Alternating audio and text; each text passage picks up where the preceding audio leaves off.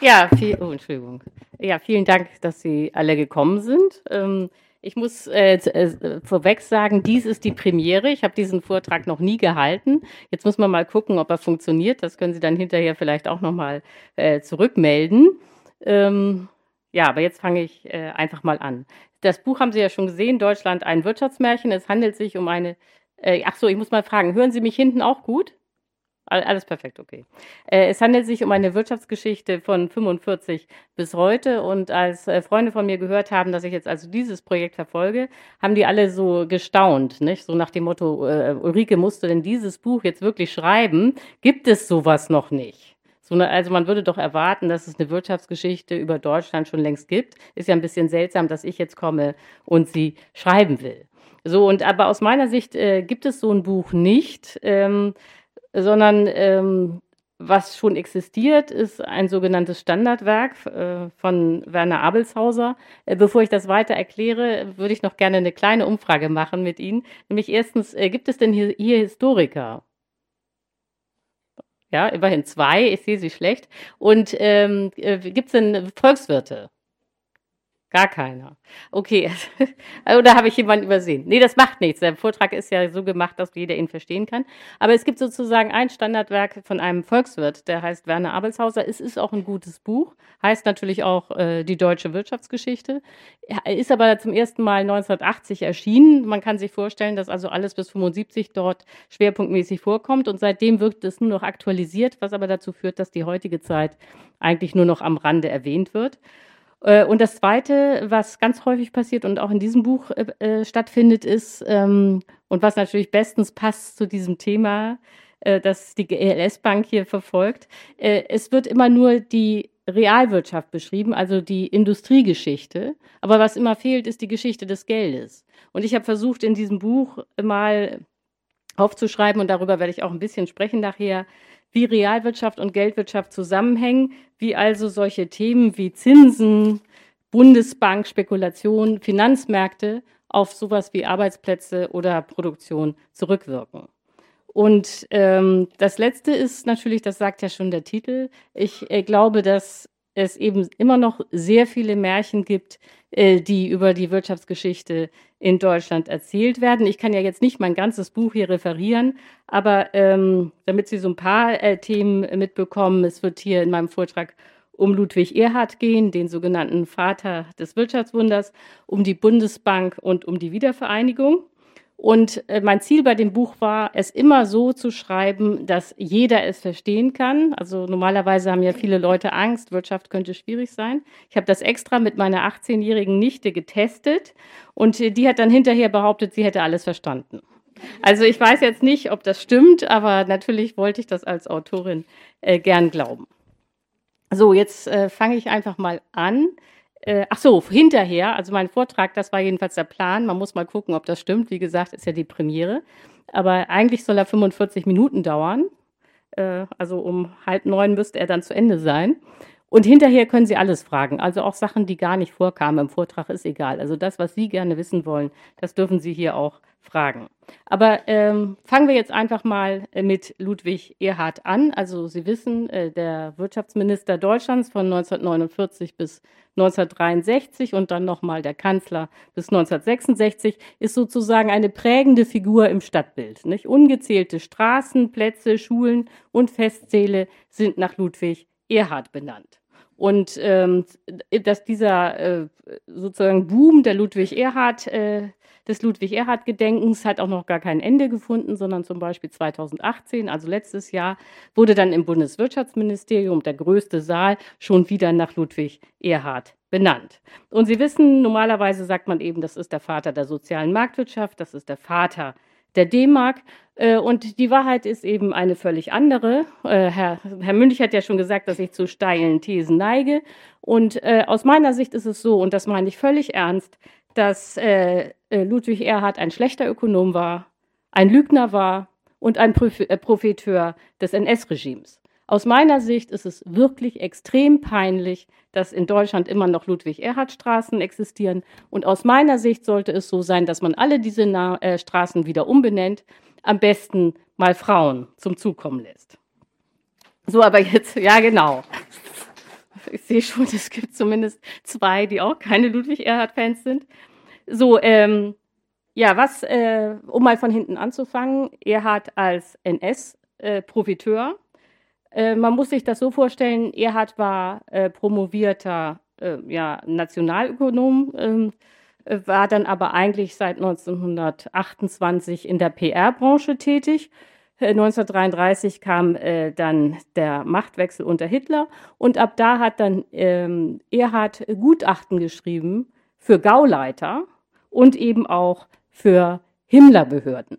Also Erhard hat nicht ganz unten, irgendwo ganz klein, irgendwie mitgemacht, sondern wie gesagt, er hat für die oberste Schicht des NS-Regimes Gutachten geschrieben und sich dafür sehr gut bezahlen lassen. Und das Thema vieler Gutachten war immer das gleiche. Äh, vor, besonders eng hat er nämlich mit dem Gauleiter von Lothringen zusammengearbeitet, mit Herrn Birkel und dann eben später für die sogenannte Haupttreuhandstelle Ost. Das waren die Leute, die sich äh, um das annektierte Polen gekümmert haben.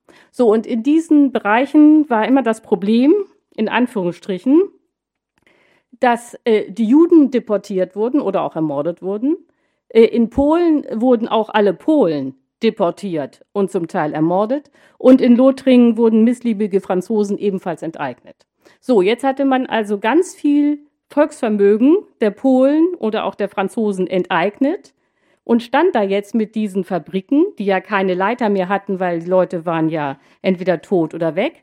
Äh, und äh, dann setzte man, war die erste Idee, dass man einfach NS-Kader da einsetzt, aber die erwiesen sich dann als korrupt und unfähig.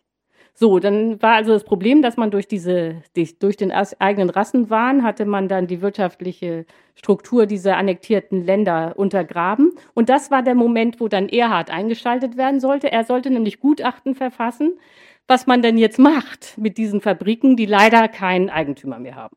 Das heißt, das muss man sich ganz klar machen. Erhards Gutachtertätigkeit war nur möglich unter der Bedingung, dass er wusste, welche Kriegsverbrechen in den annektierten Gebieten stattfanden.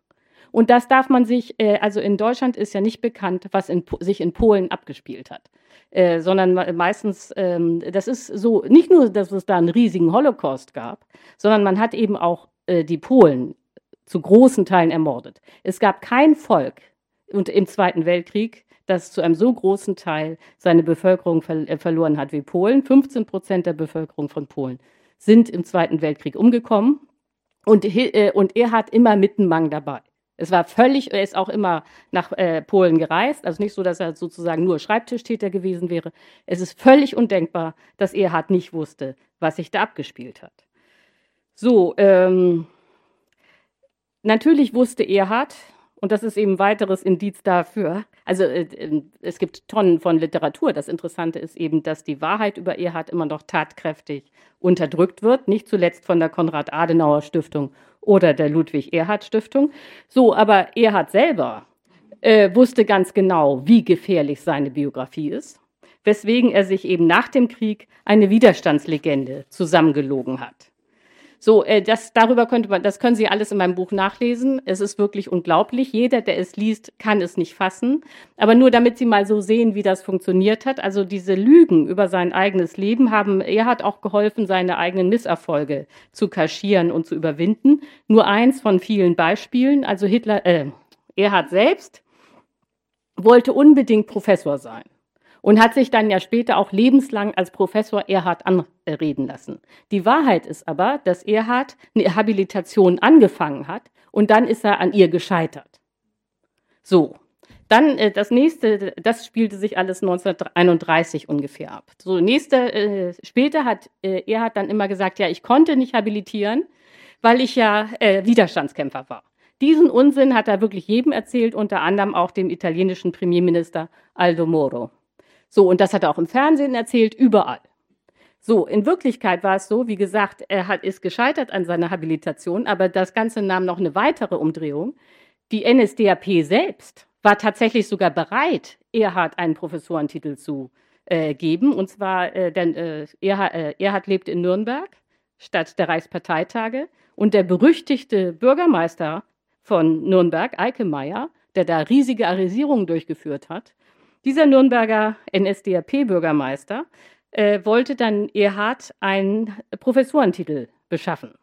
Und das Ganze ist nur an dem Kultusministerium in München gescheitert. Natürlich war auch dieses Kultusministerium durchsetzt von NS-Leuten, nur die hatten alle noch so ein Standesdünkel. Nicht? Also promovierte NSDAP-Mitglieder im, äh, im Münchner Kultusministerium waren trotzdem der Meinung immer noch, dass man ja einen äh, Professorentitel nur haben darf, wenn man habilitiert ist. So, und die haben dann gesagt, ja, wo ist denn Erhards Habilitation? So, das heißt, man kann aber nicht sagen, dass es an der NSDAP gescheitert wäre, dass äh, Erhard nicht diesen ordentlichen Professorentitel hatte, sondern an seiner eigenen Unfähigkeit. Aber da sehen Sie schon, wie er sich hinterher äh, die äh, Widerstandslegende zusammengereimt hat. So, was äh, jetzt schon diese kleine Geschichte mit der Habilitation zeigt, und man könnte noch endlos viele andere amüsante Geschichten dazu äh, beisteuern, ist, dass äh, Erhard tatsächlich als Ökonom äh, relativ unfähig war.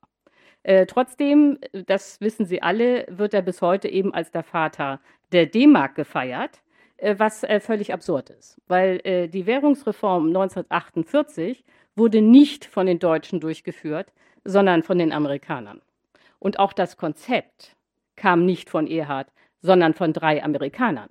Und man muss sich das klar machen, von diesen drei Amerikanern waren zwei deutsche Juden, die nach Amerika geflüchtet waren und jetzt als Amerikaner zurückkamen, um diese Währungsreform äh, zu konzipieren. Was, wenn man also bis heute äh, denkt in Deutschland, die Währungsreform sei ein deutsches Produkt, dann werden eigentlich diese beiden Juden, äh, Gerhard Kolm und ein na, ähm, äh, Mann namens Goldschmidt, werden dann nochmal enteignet. Nicht? Erst hat man sie vertrieben und dann wird ihnen sozusagen auch noch ihr intellektuelles ähm, Eigentum gestohlen. So, ähm, Sie wissen, äh, die Währungsreform 1948 war sensationell erfolgreich, eine der erfolgreichsten Währungsreformen weltweit.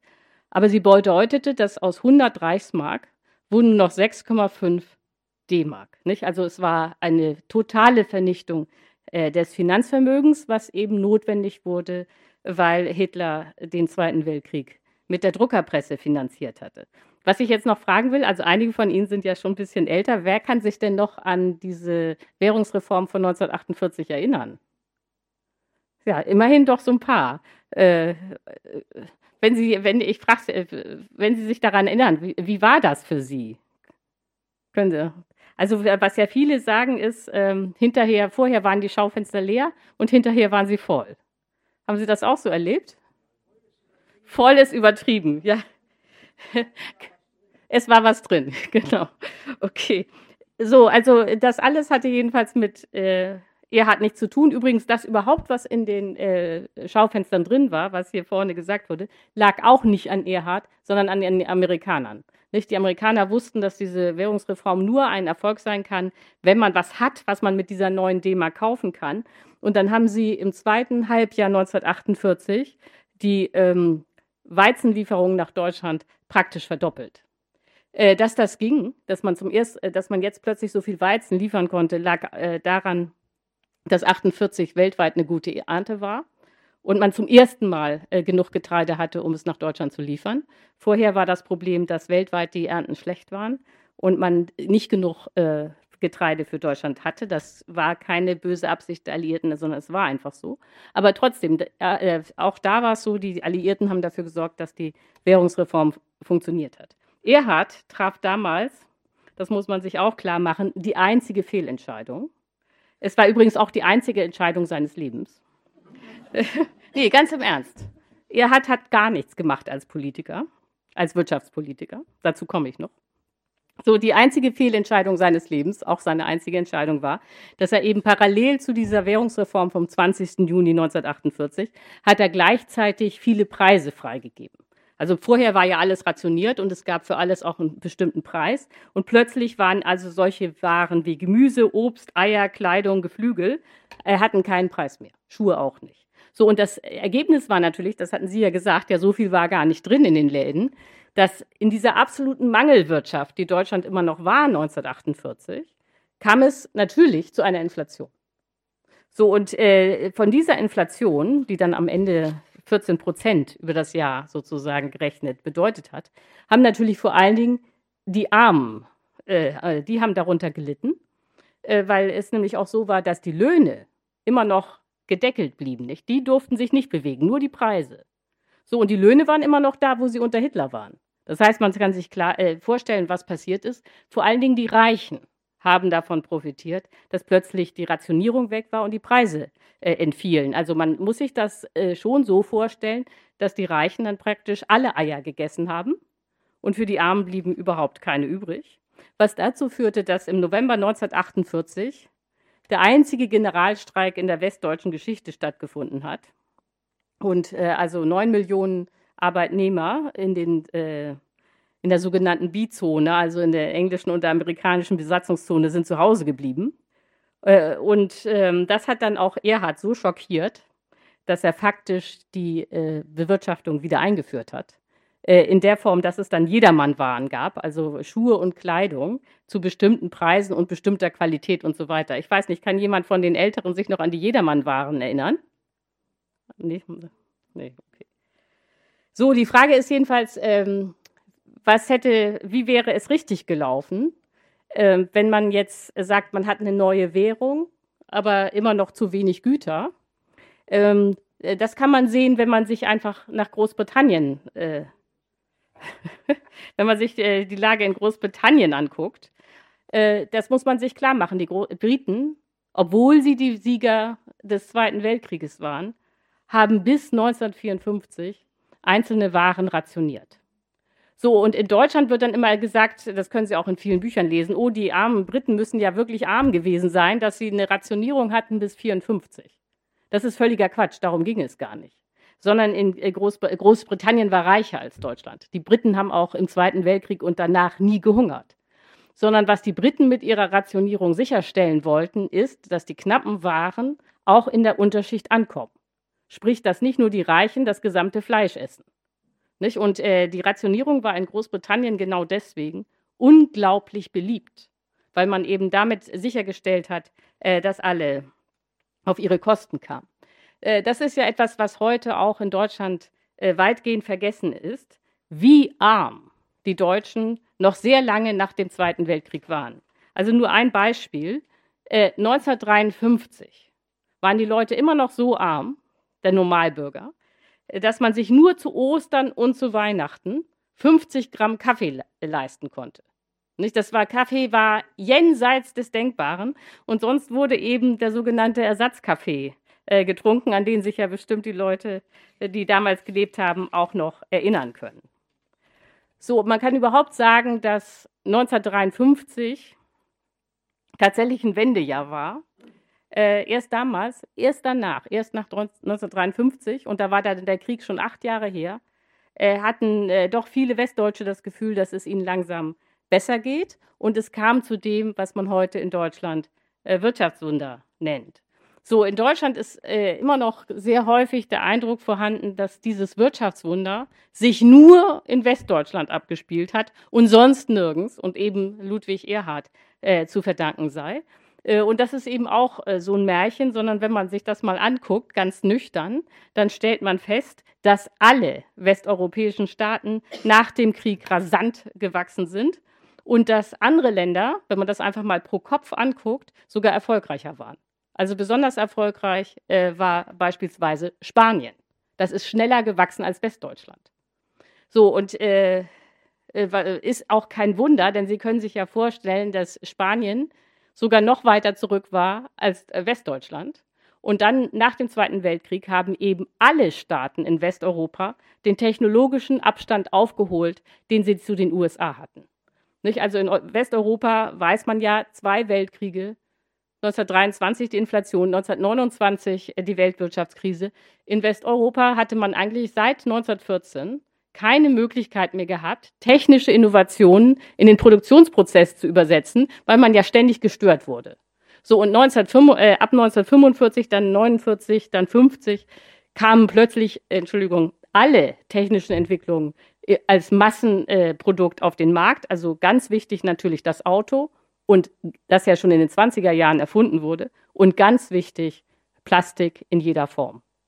So, äh, so das ähm, so, damit dann äh, gab es diesen enormen Wachstumsschub in ganz Europa, was aber jetzt mit Erhard äh, überhaupt nichts zu tun hatte. Äh, überhaupt, und das ist, äh, das hat mich selber erstaunt, als ich dann äh, dieses Buch geschrieben habe. Das hatte ich mit, mir in dieser Härte nicht vorgestellt. Äh, der wichtige Wirtschaftspolitiker der Nachkriegszeit ist nicht Erhard, sondern Adenauer. Nicht? Adenauer, also ich meine, Sie, Sie wissen ja wahrscheinlich, dass ich bei der Taz arbeite äh, und ich bin auch grünes Parteimitglied. Nicht? Also, aber je mehr ich mich äh, mit der deutschen, äh, westdeutschen Geschichte beschäftigt habe, desto mehr wurde ich zu einem Adenauer-Fan.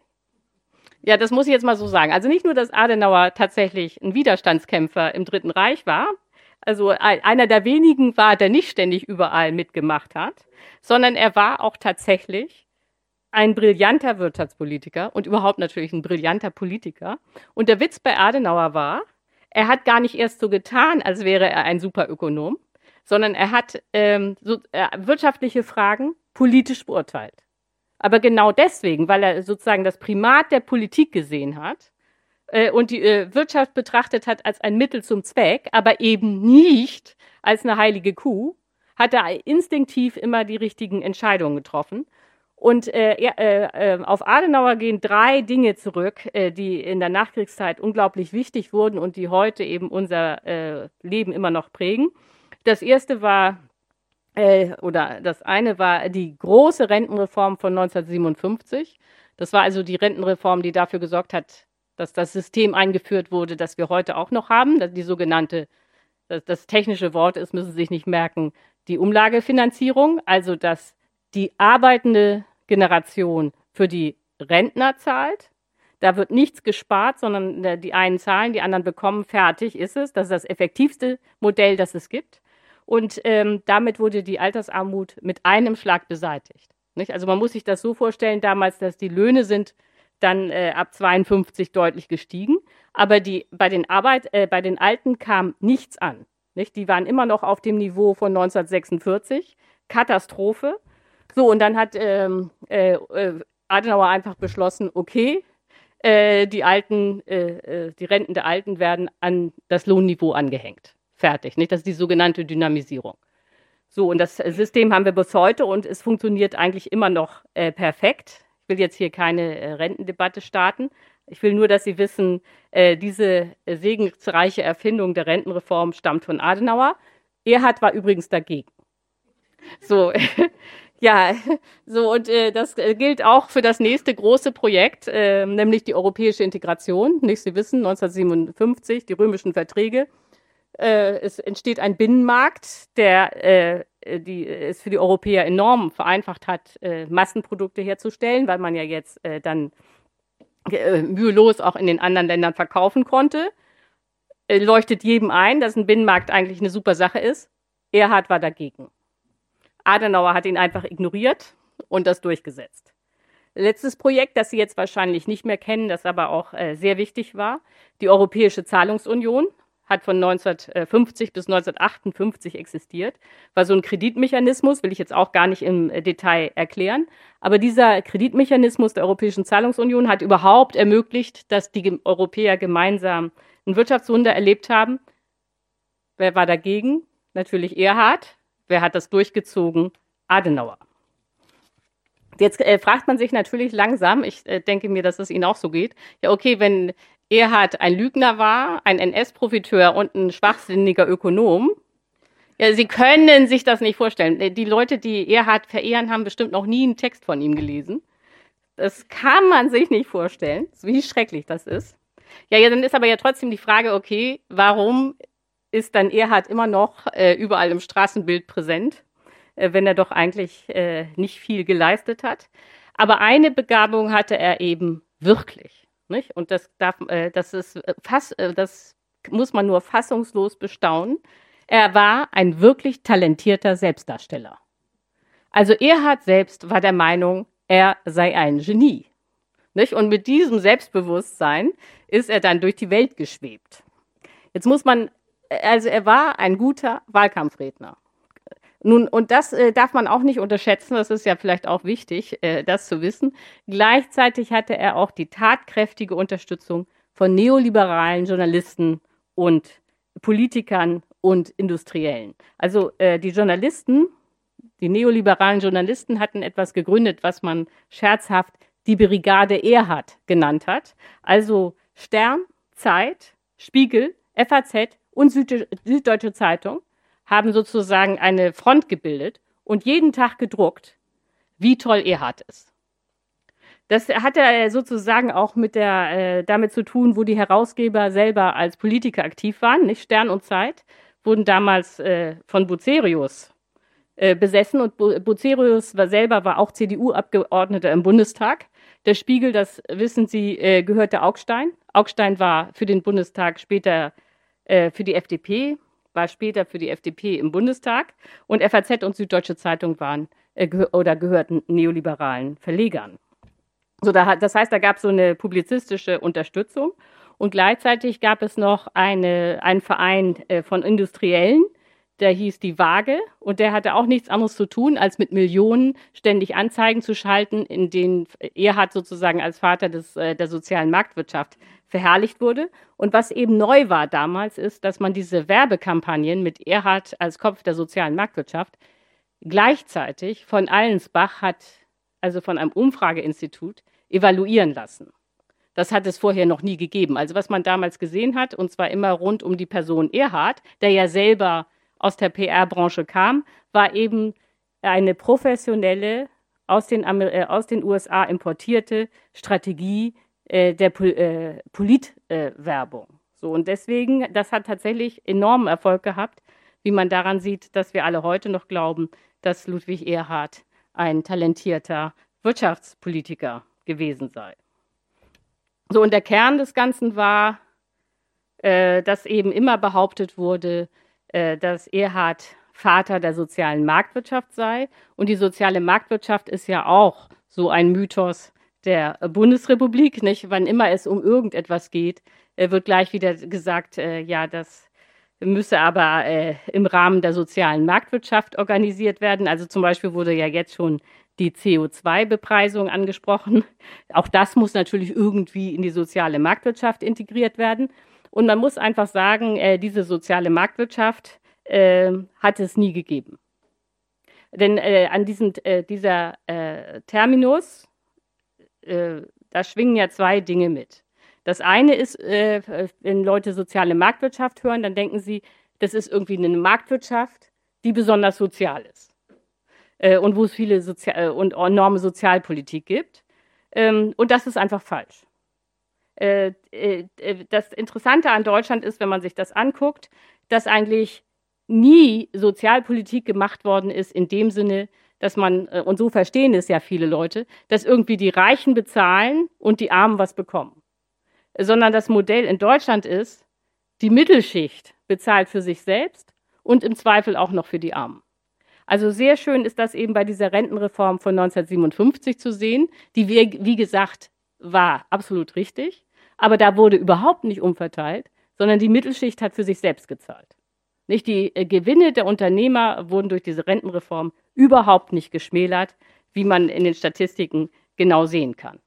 So, also nicht nur, dass es keine soziale Umverteilung gab in dieser äh, sozialen Marktwirtschaft, ähm, sondern äh, sie war auch keine Wirtschaftsreform. Das ist ja oft das andere, was mitschwingt. Also irgendwie haben wir nach dem Zweiten Weltkrieg äh, durch die soziale Marktwirtschaft irgendwie eine Wirtschaftsreform erlebt. Diese Wirtschaftsreform gab es nicht, sondern äh, was man stattdessen sieht, ist, nach dem Krieg lief es genauso weiter wie vor dem Krieg und in dem Krieg. Immer haben die gleichen Großkonzerne die Wirtschaft beherrscht. Und in diesen Großkonzernen waren auch immer die gleichen Leute an der Macht. Nicht? Also die Manager haben bruchlos von der Weimarer Republik über den Nationalsozialismus bis zur Bundesrepublik immer weitergemacht. Der, der große Bruch, also sozusagen Generationenbruch in den Managementetagen, ist erst 1960 gekommen. Also von 1930 bis 1960 hat ungefähr immer die gleiche Management, äh, Manager-Clique geherrscht. So, und das war eigentlich der Witz an der sozialen Marktwirtschaft. Also man hat diesen Begriff erfunden, um diese enorme Kontinuität bei den Strukturen und auch beim Personal einfach zu kaschieren. Aber substanziell hat sich überhaupt nichts geändert.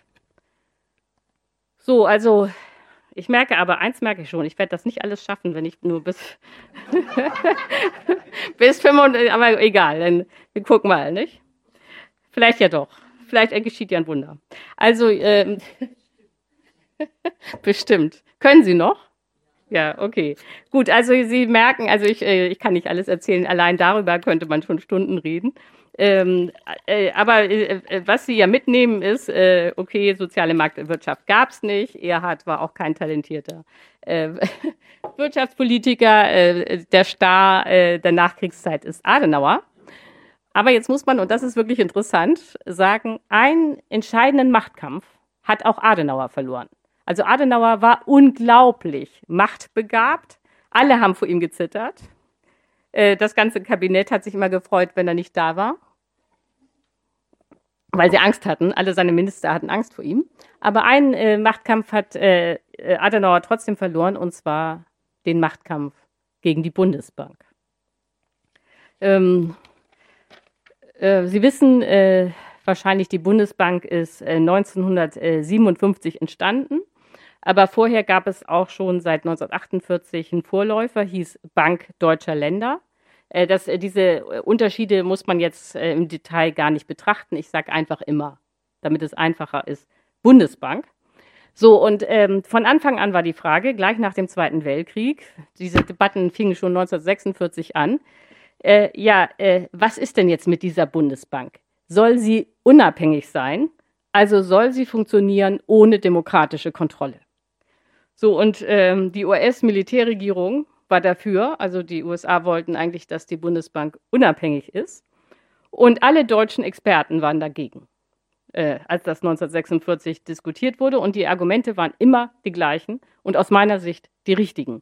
Nämlich, äh, wovor man Angst hatte, war, dass sich da ein Staat im Staat etabliert, eine, wie das dann auch so genannt wurde, undemokratische Nebenregierung. Ähm, und äh, denn äh, man muss einfach sehen, dass Zentralbanken wahnsinnig gefährlich sein können. Nicht das Ziel ist, äh, wissen Sie alle, Zentralbanken sind dazu da, äh, die Inflation zu bekämpfen. Nicht? Also es geht um die Geldwertstabilität. Das Problem ist jetzt nur, dass man Inflation nicht direkt bekämpfen kann, sondern nur indirekt, indem man äh, an den Zinsen dreht. So, und ähm, der Mechanismus äh, ist der folgende. Also wenn es eine Inflation gibt, dann muss man die Zinsen hochsetzen als Zentralbank. Äh, das führt dazu, dass die Kredite teurer werden. Dann gibt es natürlich, ist ja logisch, wenn man mehr Zinsen zahlen muss für einen Kredit, dann äh, gibt es kaum noch Menschen, die noch einen Kredit wollen. Jetzt muss man wissen, das will ich jetzt nicht vertiefen, Kredite, die Kreditvergabe ist ungefähr das gleiche wie Wachstum. Oder anders gesagt, ohne Kredite kann es gar kein Wachstum geben. Also in dem Moment, wo man die Kredite verteuert, schwächt sich das Wachstum ab oder es kommt auch zu einer Rezession.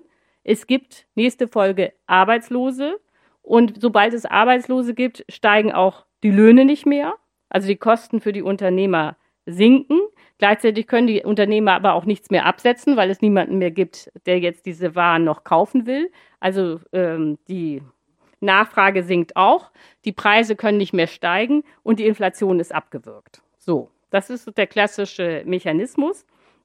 Und was Sie daran aber sehen, und das ist das Problem, ist, Inflationsbekämpfung und Vollbeschäftigung kann man nicht gleichzeitig haben. Oder immer in dem Moment, wo die Inflation bekämpft wird, muss man die Vollbeschäftigung opfern. Das geht nicht gleichzeitig.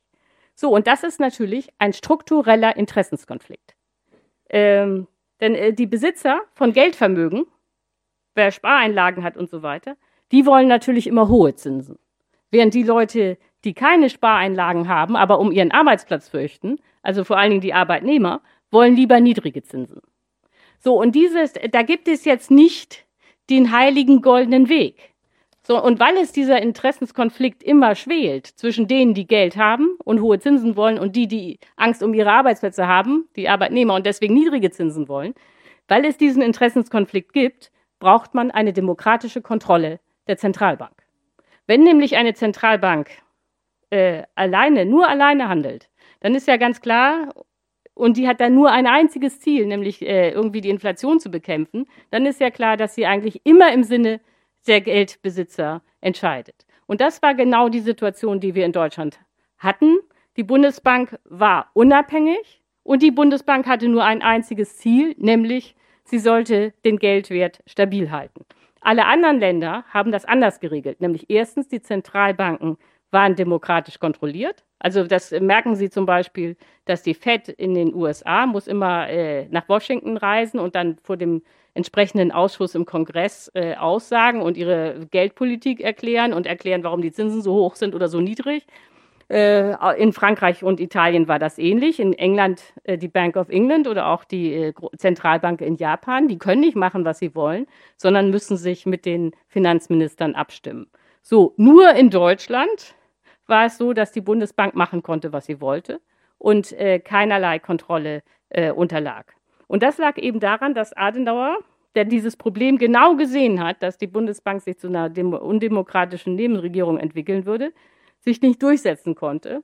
Und das lag daran, dass die Presse und die Bevölkerung absolut dagegen waren, dass die äh, Politik noch irgendwas beim Thema Geld zu sagen hat. Und das lag natürlich daran, dass man zweimal nach zwei Weltkriegen erlebt hatte, dass das gesamte Finanzvermögen verloren war. Ne? 1923 die Hyperinflation nach dem Ersten Weltkrieg, Geld war weg. 1948 durch die Währungsreform, Geld war schon wieder weg. Und nach diesen zwei, zwei Erfahrungen mit äh, äh, Weltkriegen und Politikern, die mit der Notenpresse das Militär finanzieren, wollte man in Deutschland unbedingt, dass die Politik nichts mehr zu sagen hat. Und was man da eben nicht gesehen hat, fatalerweise, ist ja, äh, dass man diesmal in Friedenszeiten lebte, dass weit und breit gar kein Weltkrieg in Sicht war und dass man jetzt also die Bundesbank mit einer Macht ausgestattet hat, die mehrmals in wirklich verheerender Form missbraucht worden ist. Und zwar äh, hat die Bundesbank mehrfach die Zinsen viel zu hoch gesetzt.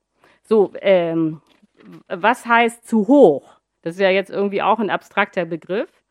So, und der entscheidende Punkt, um das zu verstehen, wie hoch oder niedrig die Zinsen sein müssen, ist der sogenannte Realzins. So, das ist jetzt das einzig Technische hier in dem Vortrag, was ich Ihnen nicht ersparen kann, weil das ist etwas, was die allermeisten Journalisten, die allermeisten Politiker äh, bis heute irgendwie nicht verstanden haben aus meiner Sicht. Es geht immer um den Realzins. So, und der Realzins ist der Zins, der übrig bleibt, wenn man die Inflation abzieht. Nicht? Denn ist ja klar, wenn es eine Inflation gibt, sagen wir mal von zwei Prozent, und der Zins ist auch bei zwei Prozent, dann kriegen Sie den Kredit eigentlich umsonst. Nicht? Durch, denn durch die Inflation finanziert sich dieser Zins wie von selbst. Das ist ja schön. Realzins von null ist ja ein Traum. So, das heißt, um überhaupt zu gucken, wo ist denn eigentlich der Zins, darf man nicht darauf starren, was jetzt bei einem selber im Vertrag steht, sondern man muss erstmal gucken, oh, okay, wie hoch ist denn die Inflation, das schon mal abziehen. So, und dann ist der entscheidende Punkt, dass der Realzins muss unter der Wachstumsrate liegen. Weil äh, Zinsen werden aus dem Wachstum finanziert. Wenn man jetzt, und nur damit Sie das mal sehen, in den 50er Jahren, bei diesem stürmischen Wirtschaftswachstum, war es so, dass der Realzins um drei Prozentpunkte unter dem Wachstum lag. Das heißt, jeder äh, äh, Unternehmer, der in seine Produktion investieren wollte, konnte sich mühelos ausrechnen, dass es nie ein Problem sein würde, die Kredite zurückzuzahlen, weil das Wachstum ja viel höher war als die Zinsen. So, und dann ab 1973 äh, dreht sich das um. Plötzlich macht die Bundesbank eine Zinspolitik, wo die Realzinsen ständig höher liegen als das Wachstum. Und äh, ab diesem Moment, ab 1973, äh, äh, tut die Bundesbank also alles, um das Wachstum in Deutschland abzuwürgen. So, und ähm, dass Deutschland dann trotzdem noch gewachsen ist, lag eigentlich immer an den Exporten. Nicht? Aber das ist jetzt ein Thema Exportüberschuss und so. Das lasse ich mal weg. Äh, sondern ich würde jetzt gerne noch auf ein Thema kommen, das gerade aktuell ist. Äh, von den vielen Fehlentscheidungen der Bundesbank, katastrophal, glaubt auch immer keiner, wenn man das ihnen erzählt, ist besonders dramatisch gewesen, dass die Bundesbank den Einheitsboom abgewirkt hat. Also die Bundesbank hat dafür gesorgt, dass die Wiedervereinigung extrem mühsam und extrem teuer und extrem schmerzhaft war. Also äh, bis heute denken ja viele Deutsche, dass die Treuhand schuld war, dass hinterher nach der Einheit so wenig äh, neue Stellen entstanden sind. Äh, und am Ende, das muss man sich auch mal klar machen, 1997 waren 4,4 Millionen Deutsche in West und Ost arbeitslos. Das ähm, waren schockierende Zahlen, aber das lag gar nicht an der Treuhand, sondern an den Zinsen der Bundesbank, äh, was bis heute nicht wahrgenommen wird. Also die Realzinsen lagen dann wieder zwei Prozent über dem Wachstum. Äh, und äh, das äh, konnte dann eben kein Unternehmer mehr finanzieren. Und dadurch gab es dann auch viel zu wenig Investitionen. Ähm, aber Sie wissen ja, wie das ist. Über die Bundesbank wird überhaupt nie diskutiert. Nie. Sondern es wird einfach so getan, als wäre sie immer unfehlbar gewesen. Und ähm, stattdessen wird jetzt hier immer äh, gestöhnt, dass die Wiedervereinigung irgendwie ein Misserfolg war. Äh, Sie alle kennen das, jetzt gibt es ständig eine Diskussion, äh, äh, Ostdeutsche gegen Westdeutsche und umgekehrt, äh, wer was falsch gemacht hat. Nie wird darüber geredet, dass es eigentlich die Bundesbank war. Und ähm, äh, jetzt würde ich gerne noch ein bisschen äh, die Bundesbank verlassen und nochmal zu der Wiedervereinigung kommen und warum sie eigentlich, obwohl es leider äh, nicht wahrgenommen wird, ein riesiger Erfolg war.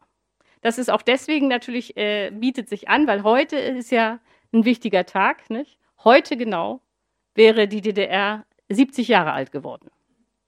Und heute, vor 30 Jahren, wurde sie 40 Jahre. Und Sie wissen vielleicht noch, was damals passiert ist. Das wurde groß in Berlin gefeiert. Und Gorbatschow kam als, äh, als Ehrengast und sagte einen Spruch, den jetzt jeder kennt. Wer zu spät kommt, den bestraft das Leben. Das hat Gorbatschow vor genau 30 Jahren in Berlin gesagt. So, wenn man sich das nochmal an, zurückdenkt an 1989, waren wir ja fast alle dabei, ist ja das Erstaunliche, dass in dieser ganzen Revolution kein einziger Schuss gefallen ist.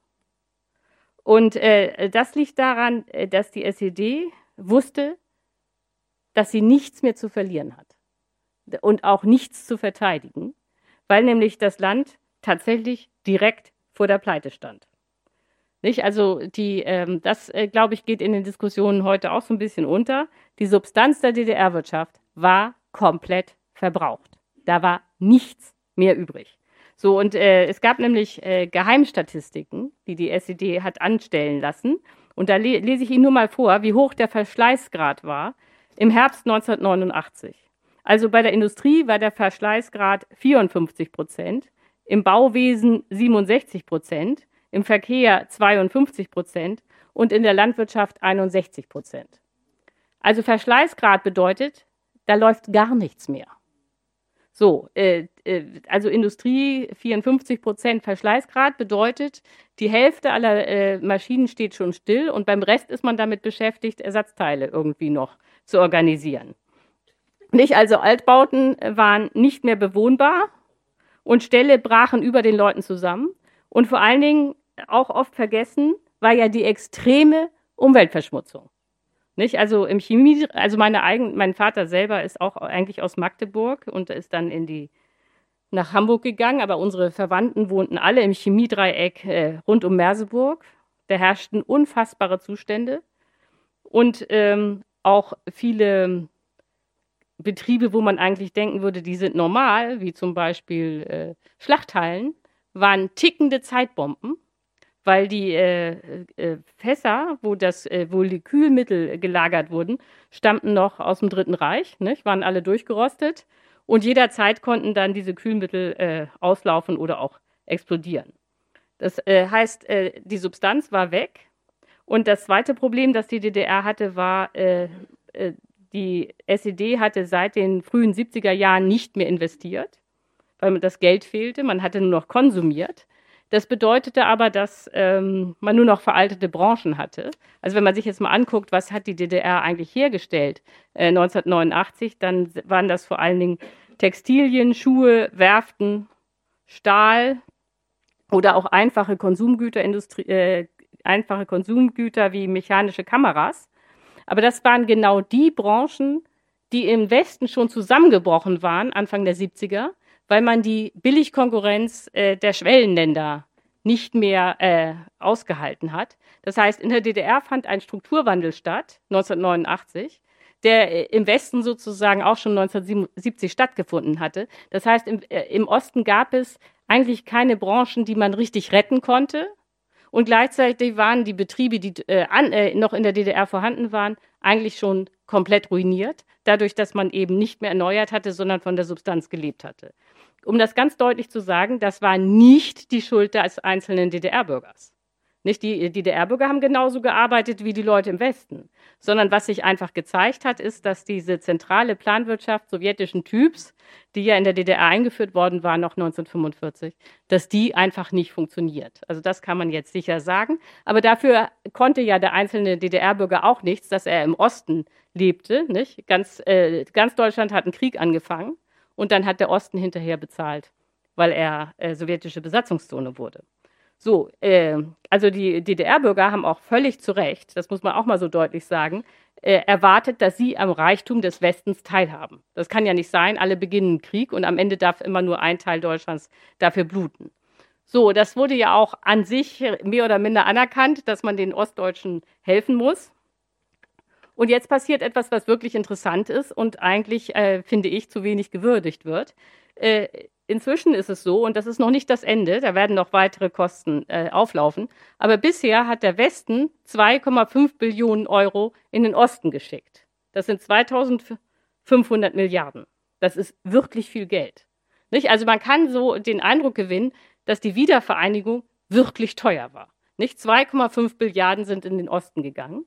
Und trotzdem, das ist aber der Punkt, äh, der überhaupt nicht gesehen wird, war die Wiedervereinigung komplett umsonst. Das ist ja eigentlich irre. Erst werden 2500 Milliarden in den Osten geschickt und hinterher stellt man fest, kann man ja in jeder Statistik sehen, dass Deutschland eine Staatsverschuldung hat, die niedriger ist als die von Frankreich oder Großbritannien, obwohl die keine Wiedervereinigung hatten. Das heißt, das muss man sich doch mal klar machen. Also wir haben diese Wiedervereinigung, und das ist ja eine ganz große historische Chance, völlig umsonst bekommen. Nicht? Also viele Westdeutsche denken ja immer, sie hätten wahnsinnig bezahlt. Nein, da hat kein Mensch bezahlt. Volkswirtschaftlich gesehen. Nicht? Das, äh, sondern es war so, die Wiedervereinigung war eigentlich ein Konjunkturprogramm. Trotzdem äh, äh, sind dramatische Fehler gemacht worden. Die Frage ist ja, wie kann das sein? Ein Riesenerfolg. Man kriegt sozusagen äh, ein, äh, eine historische Chance der Wiedervereinigung man kriegt ein ganzes Land geschenkt, sozusagen aus der Perspektive der Westdeutschen. Eigentlich ist alles umsonst. Aber jeder denkt, äh, es war das äh, größte Scheitern aller Zeiten. So, und ähm, der erste Fehler, der gemacht wurde, den hatten wir ja schon, will ich jetzt gar nicht wieder vertiefen. Die Bundesbank hat die Zinsen hochgesetzt. Nicht? Also äh, äh, das, der zweite Fehler, der gemacht wurde, ist, natürlich war am Anfang äh, erstmal eine Anschubfinanzierung äh, nötig. Also man kann ja nicht einfach äh, gleich äh, äh, blühende Landschaften haben, in Anführungsstrichen, sondern natürlich musste man erstmal bezahlen und später hat man dann kassiert. Ne?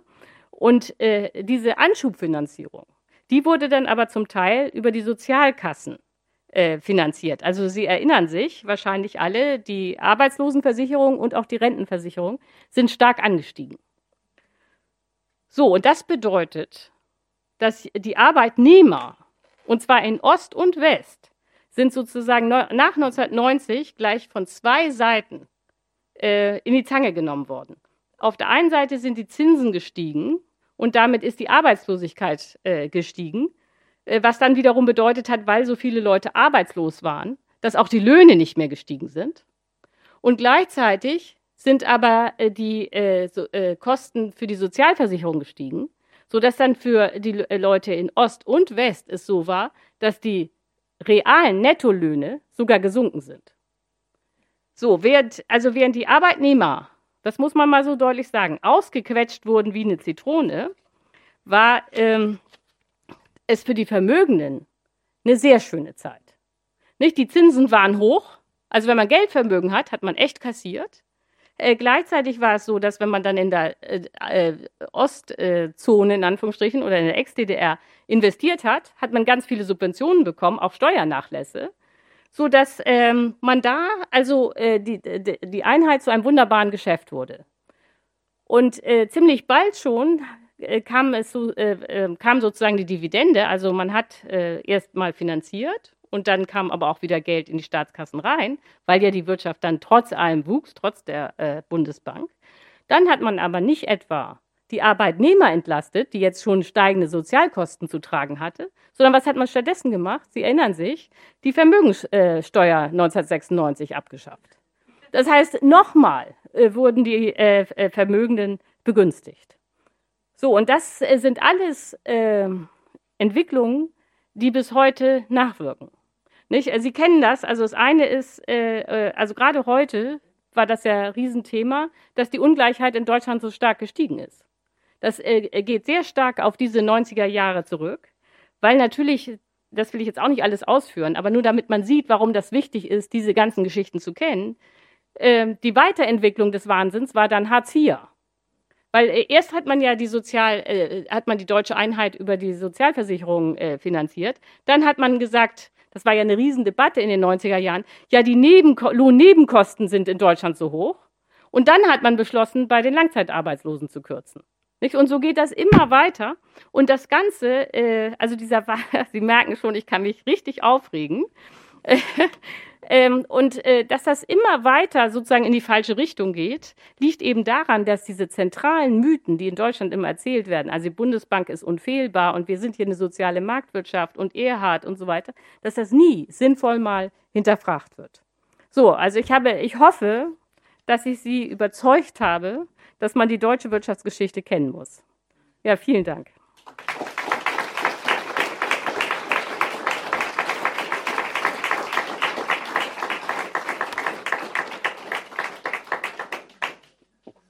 Jetzt muss ich mal, ja, ja, es funktioniert.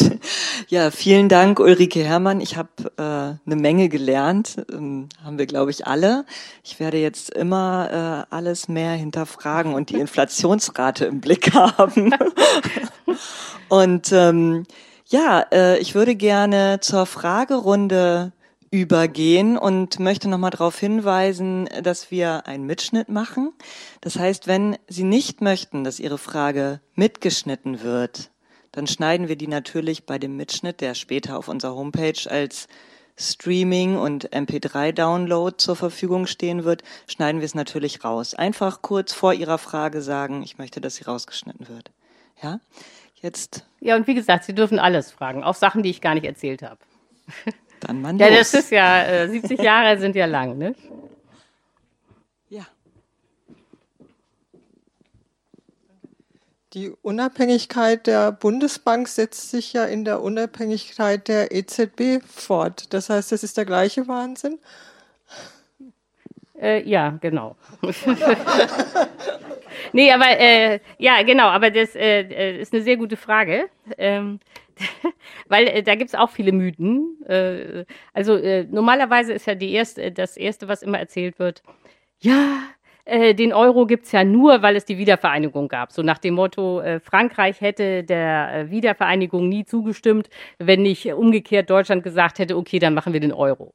Aber so war es gar nicht, sondern das Interessante ist, dass ausgerechnet Genscher, ein FDP-Außenpolitiker, schon 1986, also da war von einer Wiedervereinigung noch gar nichts in Sicht, bereits an dem Euro-Projekt gearbeitet hat, um die Bundesbank zu entmachten.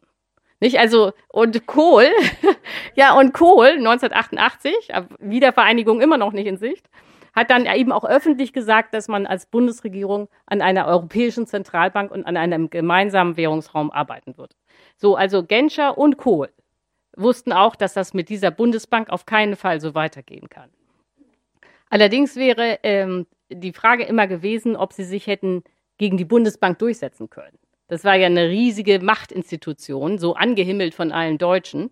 Und natürlich wurde dieses ganze Projekt, das Genscher und Kohl da schon gestartet hatten, enorm vereinfacht durch die Wiedervereinigung, weil dann tatsächlich dieser Druck kam, auch aus Frankreich, dass man einen Euro will.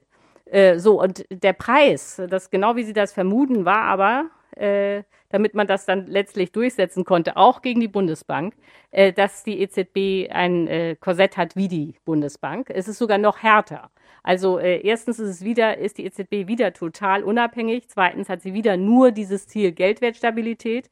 Aber diesmal ist das ja alles verankert in den EU-Verträgen. Das ist praktisch nicht mehr zu verändern. Äh, die Bundesbank ähm, hat, ist ja nicht in der Verfassung verankert in Deutschland, sondern nur so ein äh, Bundesbankgesetz, das man mit einfacher Mehrheit theoretisch ändern könnte. Ähm, das hat aber keine Rolle gespielt, weil die Deutschen haben die Bundesbank immer angesehen, als wäre sie im Grundgesetz ganz tief verankert. Nicht? Es, stimmt gar nicht, hätte man äh, immer äh, verändern können mit der Bundesbank, aber man hätte es gegen die Bevölkerung nie durchbekommen, tragischerweise. So, jetzt geht die, das äh, mache ich nur auf Nachfrage, aber jetzt geht die, äh, nimmt die EZB natürlich einen deutlich anderen Kurs, als die Bundesbank ihn wahrscheinlich genommen hätte. Aber das liegt einfach daran, dass ähm, man den Euro nur retten kann, wenn man diese äh, Zinspolitik macht, äh, wie die EZB äh, sie betreibt. Also die EZB macht alles richtig, nicht? was man aber sieht, ist ja, das kriegen Sie ja mit, wie im Hintergrund die Bundesbank eigentlich versucht, den Euro zu sprengen. Nicht die, Euro, die Bundesbank will die D-Mark zurück. Deswegen ist es auch so, dass jetzt schon der dritte äh, hochrangige äh, Bundesbankvertreter in Protest gegangen ist. Ich meine, was ist das denn? In, äh, in alle Länder, nicht? äh, äh, schicken Leute zur EZB und die machen da acht Jahre, nicht? Solange ist da äh, sozusagen das Mandat. Nur die Deutschen äh, sind ständig damit beschäftigt, äh, sich in Protest zu verabschieden. So, und das zeigt ja, dass äh, die Bundesbank eigentlich versucht, äh, aus dem Euro rauszukommen. Auch das, äh, äh, aber das, jetzt sage ich nur am Rande, aber dass wir jetzt Ursula von der Leyen als EU-Kommissionspräsidentin haben, liegt nur daran, dass Frankreich verhindern wollte, dass jemand aus der Bundesbank EZB-Chef wird. Und der schnellste Weg ist natürlich, ähm, jemanden, wenn schon ein Deutscher eine Spitzenposition hat, der, die, der gleichrangig ist, also äh, dann, äh, und das, deswegen hat man dann äh, von der Leyen vorgeschlagen, dann ist ja klar, dass nicht noch ein Deutscher bei der EZB äh, äh, sein kann. Aber es ist unheimlich. Ja gut, aber Sie sehen, im Hintergrund ist die Bundesbank immer noch eine wahnsinnig mächtige Institution in Deutschland und nie wird leider darüber geredet, was sie schon alles falsch gemacht hat. Es gibt auch das als letztes praktisch keine unabhängige Forschung zur Bundesbank, sondern die Bundesbank finanziert die historische Forschung über sich selbst. Man können Sie sich ja vorstellen, was da immer drin steht.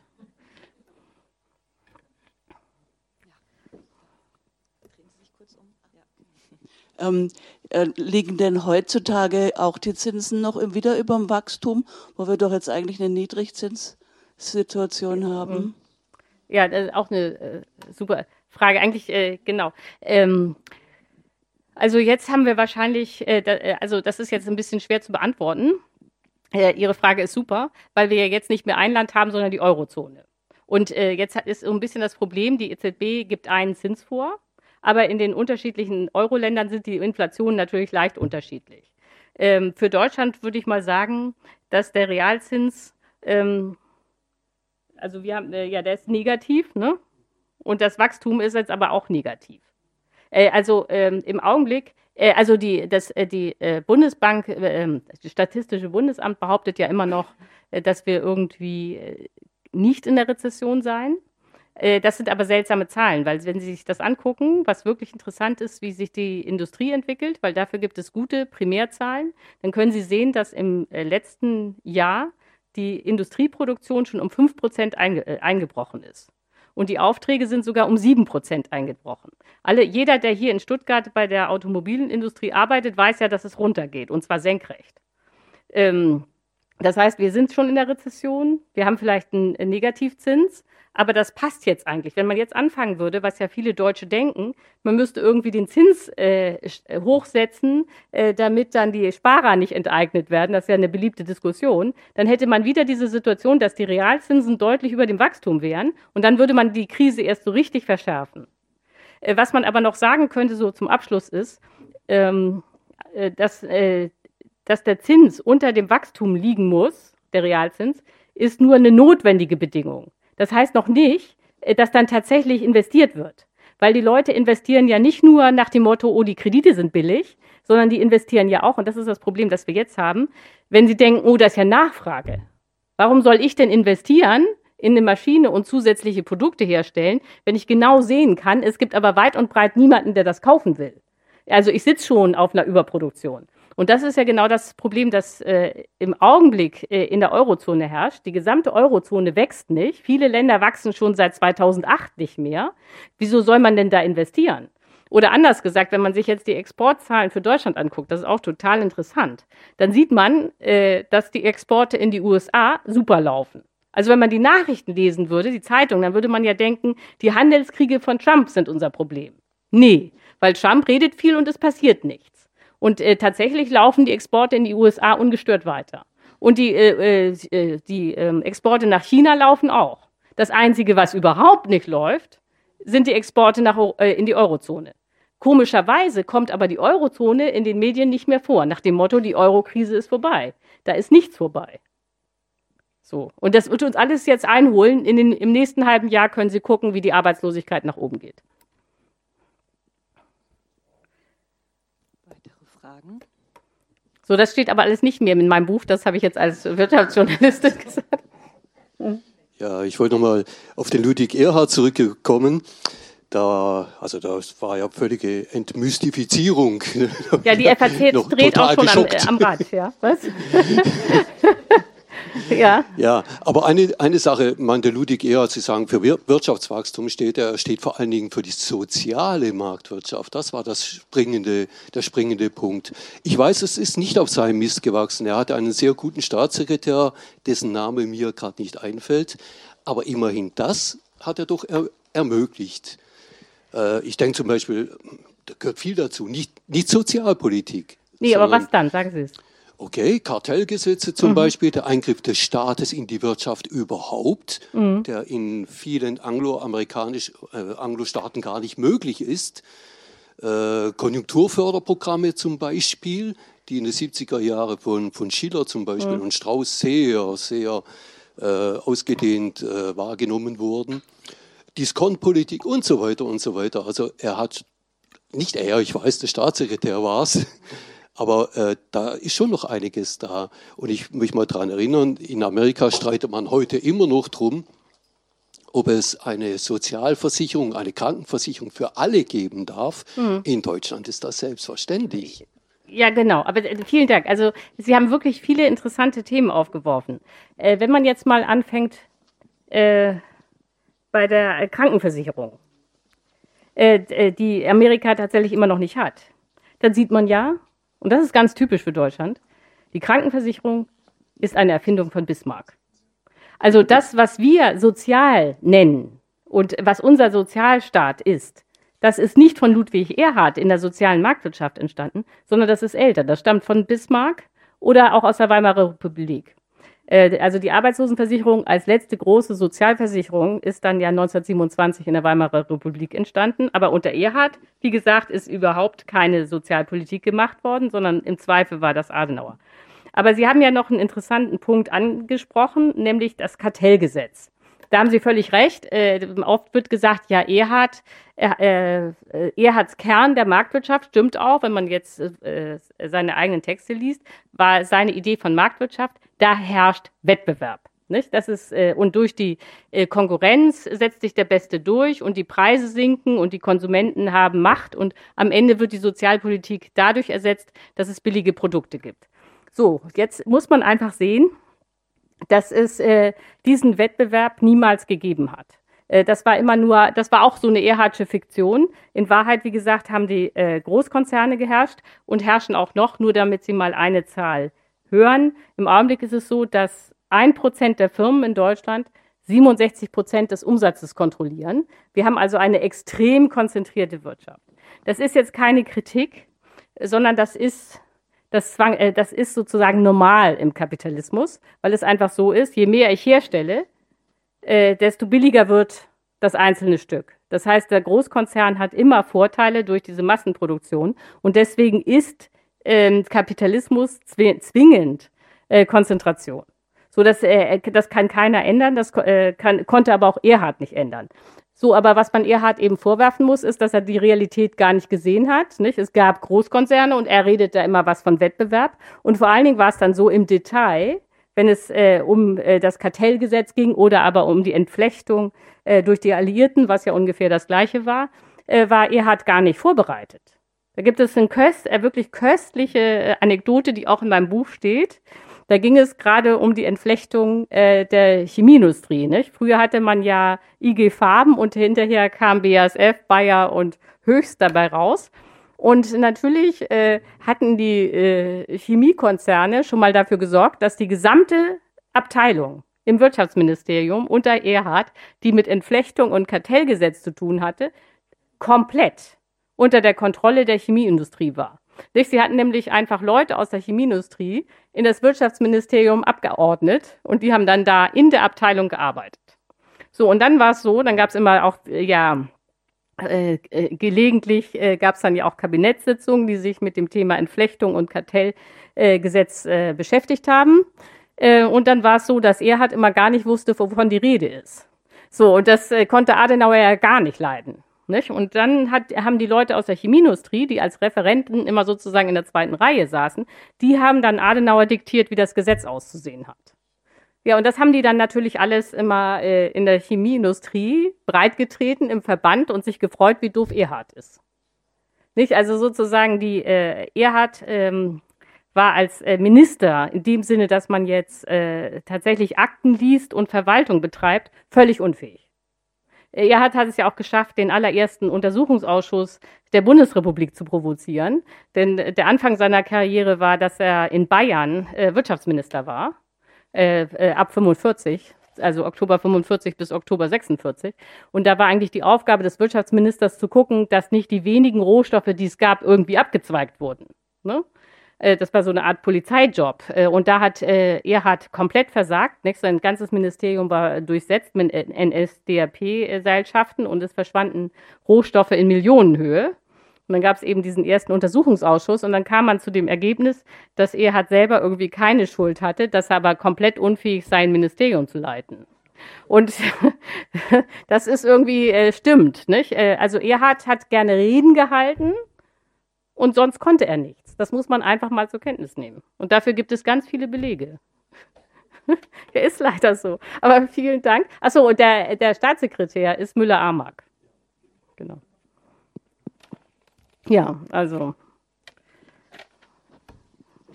Ja, es tut mir leid, dass ich äh, Ihr Erhard-Bild erschüttern muss. Ich habe mich das schon am Anfang gefragt, als Sie über ja. Erhard sprachen und gesagt haben, dass er wenig konnte, dass er ja. wenig brachte, dass er keine Unterstützung von Adenauer hatte, dass aber auf der anderen Seite ähm, eine große Gruppierung von Zeitungen oder Journalismus ihn gestützt haben. Da entsteht für mich die Frage, wem nutzte das? Ja, das, äh, ach so, ja, ist auch eine schöne Frage. Ja, ähm, das, äh, das nutzte natürlich äh, den Vermögenden. Nicht? Also ähm, äh, Erhard äh, war äh, sozusagen dazu da, immer den Leuten zu erklären, äh, Sozialpolitik brauchen wir nicht, weil der Markt an sich ist schon sozial. Nicht? Also ähm, die äh, in einer Welt, die eine extreme Klassengesellschaft war, nicht? Wenige Großkonzerne haben alles kontrolliert. Hat, er hat eben immer erzählt, ja, hier gibt's Wettbewerb und hier setzt sich der, äh, äh, hier zählt die Leistung, hier setzt sich der Beste durch. Nicht? Also er hat versucht, sozusagen aus einer äh, ungerechten Welt äh, eine scheinbar gerechte zu machen, sozusagen für die Optik. Und äh, die Steuerpolitik, gemacht, die gemacht wurde, war eben äh, vor allen Dingen für die Unternehmer außerordentlich profitabel. Nicht? Also und er hat selber war sozusagen von seinem äh, eigenen Programm FDP. Also total liberal. Und das hat auch Erhard selber so gesehen und das hat auch die FDP so gesehen, äh, dass Erhard eigentlich FDP-Mann ist und er ist nur, hat sich nur der CDU angeschlossen, weil die Partei größer war und man da mehr Einfluss hatte. Also er war sozusagen ein U-Boot der FDP in der CDU.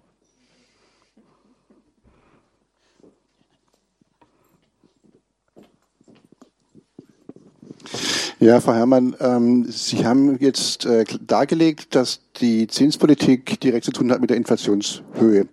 Das heißt, das Wirtschaftswachstum ähm, muss immer über dem aktuellen Realzinsniveau liegen. Was hat man sich vorzustellen, wenn wir heute die ganze Debatte um nein, das Wirtschaftswachstum als solches in Frage stellen? Ähm, also jetzt sind die Zeitungen ja voll davon, mhm. Ressourcenknappheit, das kann ja so nicht weitergehen. Was heißt das dann für künftige Wirtschaftsordnungen? Was kommt Ihnen da in den Sinn? Ja, also ähm, das ist jetzt äh, auch eine super Frage. Da muss ich jetzt ein bisschen ausholen. Also, äh, äh, oder ich mache es kurz. Also, wenn man sich jetzt mal fragt, Nee, ja, genau. Das, Entschuldigung, ich, ist ja meine Premiere, nicht? Ich muss ja immer noch nachdenken, wie man das jetzt am besten macht. Also wenn man sich jetzt fragt, ähm, wie kann das sein, das ist ja die aktuelle Lage, äh, dass Deutschland drei Planeten verbraucht. Es gibt aber nur eine Erde, das weiß jeder, und es tut sich nichts. Nicht? Es bewegt sich irgendwie gar nichts. Und äh, wenn man das äh, dynamisch denkt, dann wird es ja noch schlimmer. Also angenommen, wir würden, ich, da bestärke ich Sie nur, angenommen, wir hätten jetzt jährlich ein Wirtschaftswachstum von 1,7 Prozent, das heißt ja offiziell mäßiges Wachstum, dann würde das bedeuten, dass wir in 40 Jahren doppelt so viel produzieren wie jetzt. Das heißt, wir würden schon sechs Planeten verbrauchen. Es gibt aber immer noch nur einen. Äh, was man daran sieht, wenn man das dynamisch sieht, ist, ähm, das ganze System, in dem wir im Augenblick leben, steht kurz vorm Kollaps. So, äh, und zwar deswegen, weil Umwelt knapp wird und auch weil Rohstoffe knapp werden. Also meistens wird ja nur über die Umwelt diskutiert, aber bei der Rohstoff, äh, die Rohstoffe werden ja eben auch schon knapp. So, das wird also auf keinen Fall so weitergehen. So, dann kann man sich natürlich fragen, ja, warum schreibe ich ein Buch über die letzten 70 Jahre, wenn doch jetzt äh, wir davor sind, äh, zwingend das Paradigma ändern zu müssen. Äh, das habe ich aus zwei Gründen gemacht. Das eine ist, man kann die Zukunft ja nur gestalten, wenn man die Vergangenheit kennt. Wenn wir weiter hier immer erzählen, ja, und dann brauchen wir die soziale Marktwirtschaft und die, die Umweltpolitik muss irgendwie in die soziale Marktwirtschaft integriert werden und es gab diese soziale Marktwirtschaft nie, dann ist man garantiert schon mal auf, auf dem totalen Holzweg. So, und das Zweite ist, dass die Vergangenheit tatsächlich interessant sein kann, um auf äh, Ideen zu kommen. Ähm, nämlich, wenn man sich jetzt mal fragt, okay, wir müssen eigentlich aussteigen, warum machen wir das nicht? Schon vor 40 Jahren wurde äh, dieser Bestseller Grenzen des Wachstums geschrieben und trotzdem sind wir nicht weiter als 1972, sondern zerstören die Umwelt äh, einfach ungebremst. Dann liegt das ja an, einer, an einem Problem, das normalerweise nicht thematisiert wird, sondern einfach sozusagen übersprungen wird. Nämlich, wir haben hier, äh, vielleicht haben Sie das auch schon mal bei mir gesehen, aber ich wiederhole es gerne, äh, wir haben hier den dynamisch wachsenden Kapitalismus, der auch wachsen muss, um stabil zu sein. Und da haben wir die Postwachstumsökonomie, also so eine Kreislaufwirtschaft, wo man nur noch verbraucht, was man recyceln kann. Und der Witz ist, diese äh, Kreislaufwirtschaft würde auch funktionieren. Das ist gar nicht das Problem. Und es würde auch gar keiner hungern. So, dass äh, die Vision äh, funktioniert. Es fehlt nicht an der Vision, sondern es äh, die Frage taucht an einem ganz anderen Punkt auf, äh, der irgendwie immer übersprungen wird, nämlich, wie kommt man aus einem dynamisch wachsenden Kapitalismus in diese Kreislaufwirtschaft, ohne dass man unterwegs eine schwere Wirtschaftskrise produziert, die dann den Effekt hätte, dass irgendwie, weil die Leute ihren Arbeitsplatz verlieren, weil sie verzweifelt sind, dass sie dann einen rechtsradikalen Diktator wählen. Und dann hat man die Demokratie geopfert, aber bei der Kreislaufwirtschaft ist man noch immer nicht angekommen. Das heißt, man muss irgendwie diese Brücke modellieren. So, jetzt damit das nicht so, ähm, äh, so abstrakt bleibt, ähm, nur ein Beispiel. Nicht? Also egal, wie man sich jetzt diese Kreislaufwirtschaft vorstellt, eins ist ganz klar. Das private Auto hat da keine Funktion mehr. Nicht? Das private Auto verbraucht zu viel Energie und zu viel Rohstoffe. Das wird nichts. So, jetzt wissen Sie aber, dass ganz Baden-Württemberg mehr oder minder vom Auto lebt. Das heißt, man kann die Frage der Zukunft ganz hart stellen, nämlich was soll denn aus Baden-Württemberg werden? Ja, das ist nicht lustig, nicht? Das trifft sie direkt. So, und man kann ja jetzt nicht den Leuten in Baden-Württemberg sagen, ja, das ist uns auch egal. In 20 Jahren sind wir hier in dieser ökologischen Kreislaufwirtschaft. Denn die Leute haben ja alle äh, Kinder, äh, haben Häuser, wollen für die Rente sparen. Den kann man ja jetzt nicht sagen, ist mir doch egal, wo dein Einkommen herkommt. Äh, das Auto ist schon mal weg. So, das heißt, das ist die Aufgabe der, äh, dieser, äh, die Brücke muss modellieren, äh, wo soll denn da jetzt das eigentlich das Einkommen herkommen, wenn man jetzt sagt, ja, also privates Auto ist nicht mehr. Und äh, die Härte dieser Kreislaufwirtschaft ist ja noch viel stärker. Also natürlich braucht man, ist das auch mit dem Fliegen nicht mehr, nicht? Das heißt, die Leute auf den Flughäfen, die Reisebüros, die können auch alle schließen. Und äh, wenn man das dann weiterdenkt, dann stellt man auch fest, also man braucht dann eigentlich auch keine Banken mehr. Und auch keine Versicherungen. Das wird ja alles total übersichtlich, das Leben und natürlich auch keine PR-Abteilung. Und wenn man das mal so richtig zu Ende denkt, dann sind Millionen eigentlich überflüssig. So, ähm, jedenfalls in der bisherigen äh, Form. Das heißt ja nicht, dass man nicht vielleicht auch dann sagen kann, ja, die können ja mehr Pflege machen oder mehr Bildung oder sonst was.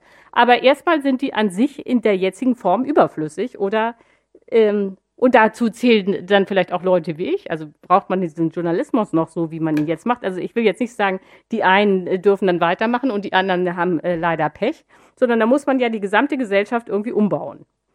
So, und jetzt komme ich endlich mal dann zu Ihrer Frage, nicht? was nutzt die Vergangenheit?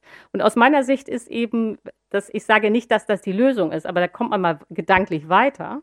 Äh, sehr interessant äh, ist der Fall von England. Das hatten wir ja schon. Ähm, denn man muss sich mal klar machen, was passiert ist. Also die Engländer haben 1939 nicht damit gerechnet, dass es einen Zweiten Weltkrieg gibt, sondern sie dachten ja, dass mit dem Appeasement und man kommt Hitler entgegen, würde irgendwie funktionieren. So, 1. September 1939. Hitler marschiert in Polen ein, die Engländer wachen schockartig auf und stellen fest, dass Churchill recht hatte, der bis dahin Außenseiter war. Alle dachten, Churchill spinnt, wenn der immer sagt, wieso äh, äh, Hitler wird, will den Krieg und es wird einen Krieg geben und da so. Ne? Also jetzt mussten die Engländer innerhalb von einem Tag praktisch von einer Friedenswirtschaft auf eine Kriegswirtschaft umstellen. Und äh, dabei sind zwei Sachen passiert, die äh, sozusagen bleibendes Erbe für die Menschheit sind. Das eine ist, die Briten mussten ja jetzt ausrechnen, wie viele Firmen aus der Friedenswirtschaft können wir sozusagen opfern, damit die dann Panzer und vor allen Dingen Schiffe und sowas herstellen, ohne dass die eigene Bevölkerung hungern muss. Und um das überhaupt ausrechnen zu können, das kann man sich ja nicht irgendwie über den Daumen peilen, äh, wurde etwas erfunden, was heute noch alle Statistikämter benutzen, nämlich die volkswirtschaftliche Gesamtrechnung. So, und das war das große Werk von Keynes, äh, da, wer, wer, meinen ersten Vortrag gehört hat, weiß ja schon, wie genial der war. und seine Schüler. Und das Zweite, was die Briten dann gemacht haben, ist, nachdem sie also diese volkswirtschaftliche Gesamtrechnung hatten, haben sie ihre Wirtschaft eigentlich gelassen, wie sie ist. Also die war, war weiterhin alles Privatunternehmen, also die Läden, die Restaurants, die Fabriken, alles war weiterhin privat. Das war also kein Sozialismus. Aber der Staat hat eben vorgegeben, wer was produziert. Und der Staat hat verteilt, also man hat und rationiert. Also man hat dafür gesorgt, äh, dass alle sozusagen die wenigen Friedensgüter oder Konsumgüter, die noch hergestellt wurden, dass alle die auch bekommen. Und äh, dann hat man das natürlich, äh, ja, die Verteilung und die Rationierung plus Preis hat der Staat übernommen. Und ich glaube, dass dieses Modell, also sozusagen eine staatliche Planwirtschaft, die aber auf einer Privatwirtschaft aufsetzt, äh, aber auch Rationierung und Verteilung, das wird die Zukunft sein. Ähm, denn ich kann mir anders eben nicht vorstellen, wie man das hinbekommen will, dass man sozusagen ganze Sektoren lahmlegt und gleichzeitig aber die betroffenen Menschen alle mitnimmt und auch mit Einkommen versorgt. So, und äh, im Augenblick ist die Diskussion ja noch so, ähm, dass man sagt, ach, äh, äh, das äh, klingt aber wahnsinnig unattraktiv und äh, unser jetziges Leben ist ja schöner. Äh, das mag ja sein, aber wir haben nicht die Wahl, dieses Leben fortzusetzen. Nicht? Man kann nicht drei bis sechs Planeten verbrauchen, wenn man nur einen hat. Und die einzige Frage, die sich noch stellt, und es ist wirklich die einzige, ist, ob wir den Umstieg sozusagen in eine ökologische Welt friedlich hinkriegen oder ob das alles chaotisch und gewaltsam zusammenbricht. Aber das ist die einzige Frage, die noch bleibt. So, und deswegen finde ich es eben doch interessant, sich nochmal mit dieser äh, Geschichte der Rationierung und was jetzt eigentlich funktioniert und was nicht äh, zu befassen, weil äh, die UN sagt ja völlig zu Recht, dass eigentlich diese, äh, die Herausforderung der Klimakatastrophe ist eine Herausforderung wie der Zweite Weltkrieg. Nicht? Es ist zwar kein Krieg, aber es geht wieder um das Überleben der Menschheit. Darf ich da vielleicht noch ähm, anschließen? Wenn Ihnen diese Frage, diese Antwort jetzt nicht genügt, wir haben ja schon vorher auf die Veranstaltung hingewiesen, im nächsten Jahr, im September dann wieder. Im da Oktober, Tim, Oktober. Oktober. Da kommt Tim Jackson, das ist der Degrowth-Papst. Und diese Diskussion, auf die freue ich mich jetzt schon, weil ich denke, da wird dann sehr viel äh, nochmal zur Sache diskutiert werden. Ja, ja, genau. Also. also. Und vor allen Dingen bin ich nicht der Meinung von Tim Jackson. Aber okay, ich moderiere ja nur. Dazu vielleicht der Einladung, Uli Machmann, Name BUND, äh, Kreis Göppingen. Am Mittwoch kommt uns Nico Pech besuchen. Ah ja, Göppingen. genau. Genau, wir können da, können da weiter diskutieren. Ja? na, in die äh, Mürrik-Gymnasium, also wenn jedem Kreisköping ist, gern.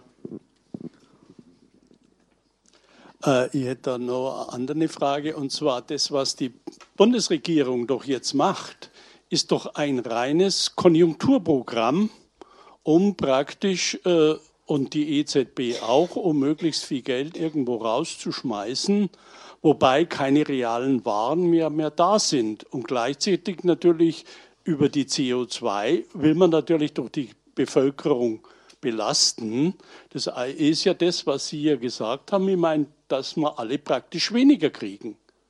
Also das wird bereits verwirklicht.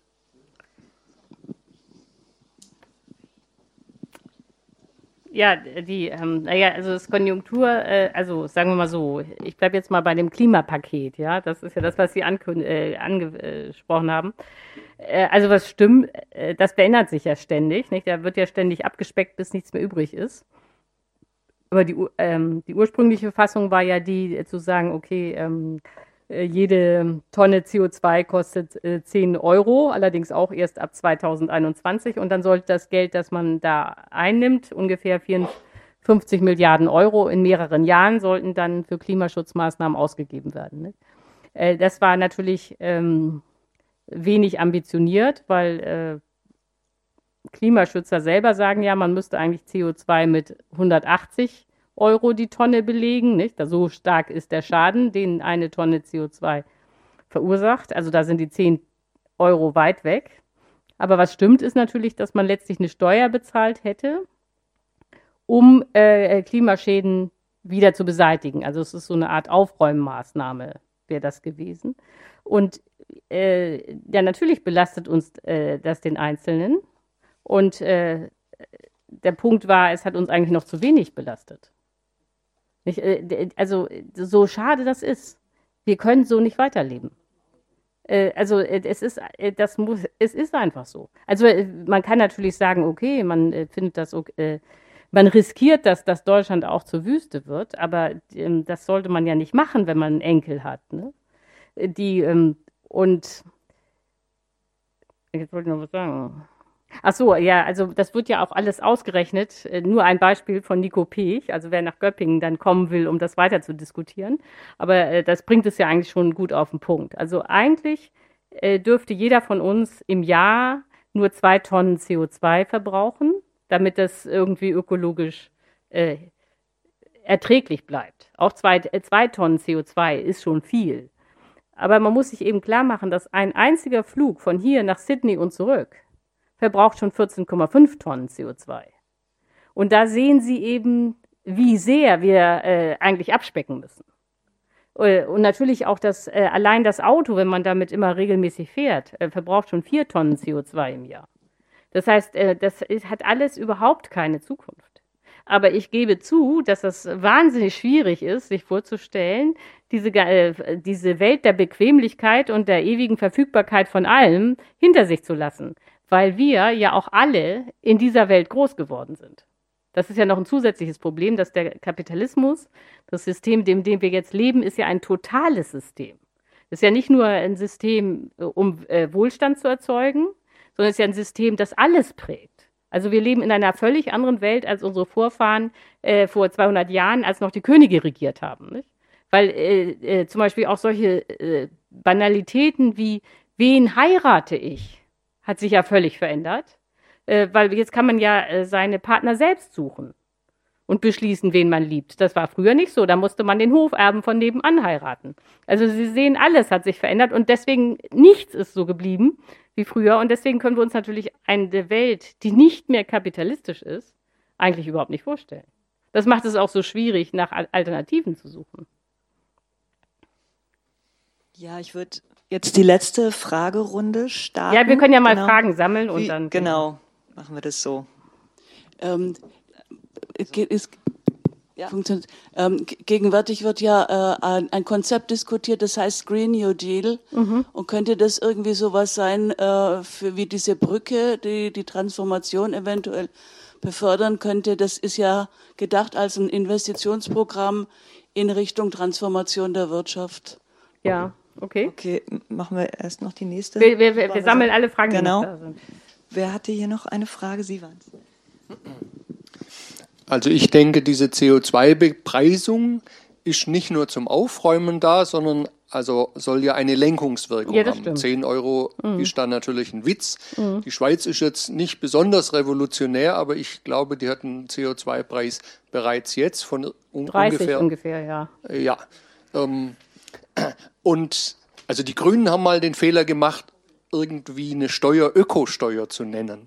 Also das ist natürlich völliger Quatsch. Also die Mineralölsteuer ist ja Gott sei Dank schon relativ hoch Mhm. und hat dazu geführt, dass eine gewisse Lenkung in die richtige Richtung stattfindet. Mhm. Jetzt ist die Frage, wie stark man das ausbauen kann. Die Grünen haben mal gesagt, der Sprit müsste 5 D-Mark kosten. Dann ja, dann waren sie völlig unpopulär, aber das ist, sagen wir mal, die Richtung. Und der Suff ist ja eine tolle Sache, wo man sehen kann, falsche Lenkungswirkung. Mhm. Der hatte eine Steuerverbilligung, weil das Lastwagen waren, Utility. Mhm. Und dann dachten alle anderen Länder, naja, also das ist irgendwie jetzt eine amerikanische Macke, die geht auch wieder vorbei. Und er bedient eine Sehnsucht, die tief in uns drin ist. Ja? Hm. Eine Sehnsucht, ich weiß nicht, entweder als Pionier oder als Jäger oder als Förster unterwegs zu sein. Und jetzt fahren alle mit dem Suff rum. Angeblich, weil es so einfach ist einzusteigen. Aber ich habe keinen Führerschein, ich kann das nicht beurteilen. Noch eine Frage. Nee, sonst ist ja gut. Ah, hier ist noch eine. Und da auch noch. Also dann nehmen wir die zwei noch und dann. Sie sagten vorher im Zusammenhang mit dieser Brücke ähm, und dem, den, äh, dem strengen Regime im, zu Beginn des Zweiten Weltkriegs in England, dass es nur noch eine Frage ist, ob wir das praktisch auch noch in diese, diese, diesen Wandel im Frieden hinbekommen. Da hätte ich gerne Ihre Einschätzung, ob wir es im Frieden hinbekommen oder nicht. Ähm, genau, meine Frage bezieht sich auch auf die Brücke. Ähm, Sie haben ja davon gesprochen, dass der Staat dann quasi fürs Verteilen, Rationieren und quasi auch einteilt, wer welche, welches Unternehmen welche Produkte herstellt. Ist es denn überhaupt denkbar in einer globalisierten Welt? Also wie würde dann der Außenhandel aussehen? Wird der überhaupt noch stattfinden? Also England damals ist natürlich nicht heute Deutschland. Genau, das würde mich noch interessieren. Ja, ich kann nur sagen, alles super Fragen. also ich fange mal von vorne an. Also Green New Deal ist aus meiner Sicht keine Lösung. Also äh, natürlich ist unbestritten, nicht, dass äh, Windräder besser sind als Atomkraftwerke. Also es gibt immer sozusagen äh, das Bessere vom Falschen, aber es bleibt trotzdem falsch. Jetzt, was ist das Problem beim Green New Deal? Ähm, also da ist, das ist ja eigentlich die Idee des grünen Wachstums. Nicht? Und dann kommt auch schnell beispielsweise, entsteht dann vor dem geistigen Auge das Windrad oder das Elektroauto. So, und jetzt ist natürlich, das sieht man schon beim Windrad sehr schön, das Problem bei jeder äh, Energieerzeugung, auch der sogenannten regenerativen äh, Energie, dass sie ja nicht wirklich umweltneutral ist. Also zum Beispiel äh, Windräder verbrauchen Rohstoffe und Landschaft. Und vor allen Dingen ist es aber so, dass kein Mensch weiß, wie man diese Windräder eigentlich recyceln soll. Die haben aber nur eine Lebensdauer von 30 Jahren. Das heißt, demnächst haben wir jetzt hier dann hier überall Industriestrott von 50 Metern Höhe rumstehen. Äh, das ist keine Kritik an der äh, Windkraft, aber was das zeigt ist, äh, jede Art von Energie, die wir hier ähm, verwenden und produzieren, hat Folgekosten. Es gibt sozusagen das absolut umweltneutrale Wirtschaften gibt es nicht. Deswegen ist natürlich auch so tragisch ist, dass jetzt das Elektroauto, das es gibt, der Tesla ist. Nicht? Also ganz ähm, knappe Energie, nämlich Elektroenergie, wird jetzt verschwendet, damit da drei Tonnen durch die Gegend bewegt werden. Das ist einfach irre. So, das heißt, was man, glaube ich, äh, was klar ist, ist, wir brauchen Energie. Also Wir werden auch Windräder brauchen. Aber was, man, was glaube ich, nicht gehen wird, ist, damit auch noch Wachstum äh, zu ermöglichen, ohne dass es dann hinterher doch zur Umweltzerstörung kommt äh, die auch katastrophal ist. So, also, sondern die Frage ist eigentlich, äh, also ich glaube, wir werden nicht um das Schrumpfen herumkommen. Also von Wachstum ist, kann gar keine Rede sein, sondern das Ganze muss schrumpfen. Und es wird sogar noch schwierig sein, das geschrumpfte Sozialprodukt äh, nach, nachhaltig zu produzieren. Das wäre schon viel, wenn wir das erreichen würden. Aber natürlich gibt es einen schrumpfenden Kapitalismus und da hat noch kein Mensch gesehen. So deswegen ist das auch so schwer, sich das alles vorzustellen. Aber eigentlich müssen wir, ich meine, wenn man schon drei Planeten verbraucht, ist ja irgendwie klar, wo das äh, Ziel hin muss. Nicht? Ein Planet, das ist Schrumpfen. So, und der Green New Deal ist immer die Idee, wir können sechs Planeten verbrauchen, aber das irgendwie grün. Also ich weiß gar nicht, wie das gehen soll. So, äh, Sie merken, ich bin kein Fan von Herrn Füchs. Dann äh, CO2, äh, Sie haben recht, äh, äh, ähm, die Lenkungswirkung äh, wäre da, wenn man ähm, CO2 bepreist und CO2-Ausstoß teurer wird und Energie damit teurer wird, würde man effizienter mit der Energie umgehen. Das wäre auch besser, als es nicht zu tun. Also nicht, dass Sie mich missverstehen, aber es wäre auch keine Lösung, weil ähm, was ja immer vergessen wird, ist der sogenannte Boomerang-Effekt. Also wenn ähm, man, und das ist ein Mechanismus, der schon im 19. Jahrhundert entdeckt wurde und leider richtig ist, also wenn man pro Wareneinheit Material oder auch Energie spart, dann ist äh, meistens das Ergebnis, dass man mehr Waren herstellt. Das sehen Sie, also das, was man dann pro Wareneinheit sparen nennt, ist nämlich in Wahrheit, äh, kapitalistisch gesehen, auch äh, äh, eine gesteigerte Effizienz. Und mehr Effizienz wird eigentlich immer im Kapitalismus in Wachstum umgesetzt. Damit das nicht so abstrakt bleibt, äh, einfach konkrete Zahlen. Also seit 1975 haben wir es geschafft, sozusagen den äh, Energiegehalt pro Wareneinheit um 50 Prozent und mehr zu senken. Aber es ist nicht so, dass wir jetzt 50 Prozent weniger Energie verbrauchen würden, sondern wir stellen 100 Prozent mehr Waren her. Und da sehen Sie einfach, dass wenn man äh, Aufwand spart, im Kapitalismus ist das Ergebnis, dass man eben mehr herstellen kann. Äh, besonders deutlich wird das ja nun ausgerechnet bei den schon angesprochenen SUVs. Die sind sozusagen das, das Standardbeispiel für den Wahnsinn. Also man hat es wirklich geschafft, pro Kilo Auto weniger Energie und auch weniger Rohstoffe zu verbrauchen. Nur das Ergebnis ist eben, dass die Autos jetzt nicht mehr eine Tonne wiegen, sondern drei. Nicht? Jetzt kann man eben mit der, mit den, dank der effizienten Motoren kann man jetzt drei Tonnen bewegen, äh, mit der gleichen Menge Benzin, mit der man früher eine Tonne bewegt hat. So, also haben die SUVs jetzt drei Tonnen Gewicht. Ende der Durchsage. Also da sehen Sie, wie der, dass man sozusagen, wenn man das alles dem Markt überlässt, hat man eigentlich keine Lenkungswirkung unbedingt. Sondern das, äh, das muss man staatlich vorgeben, nicht? durch Planen und wahrscheinlich rationieren. So un unschön das ist. Ja, dann war die Frage äh, Brücke, ob ich glaube, dass dieser Wandel in Frieden noch äh, stattfinden wird.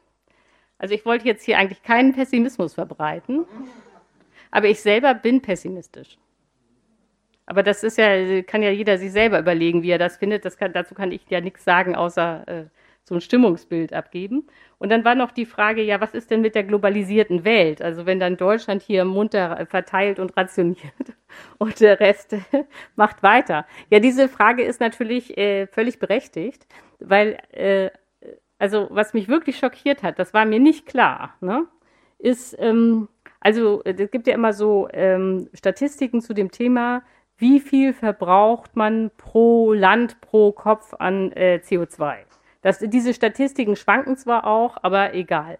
Ist ja nicht ganz leicht zu messen. Aber ähm, dann äh, eine Statistik, die ich gesehen habe, hochaktuell ist, also die Deutschen verbrauchen pro Jahr, pro Kopf, fliegt ja nicht jeder nach Sydney jedes Jahr, äh, 8 Tonnen CO2.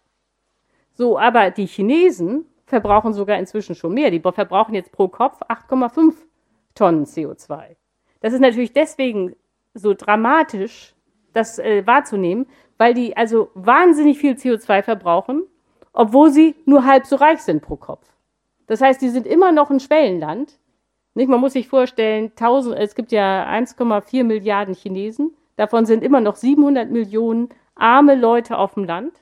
Nur 700 Millionen sind irgendwie in der Stadt und nur 500 Millionen oder weniger gehören zur Mittelschicht. Und trotzdem, obwohl die eigentlich pro Kopf viel ärmer sind als die Deutschen, verbrauchen sie schon viel mehr CO2 weil sie nämlich äh, vor allen Dingen auf Kohlekraft äh, setzen.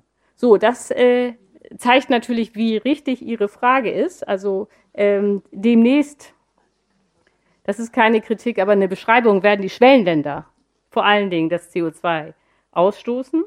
Äh, trotzdem glaube ich, dass es sehr wichtig ist, äh, dass man in den reichen Industrieländern äh, anfängt, an Lösungen zu arbeiten.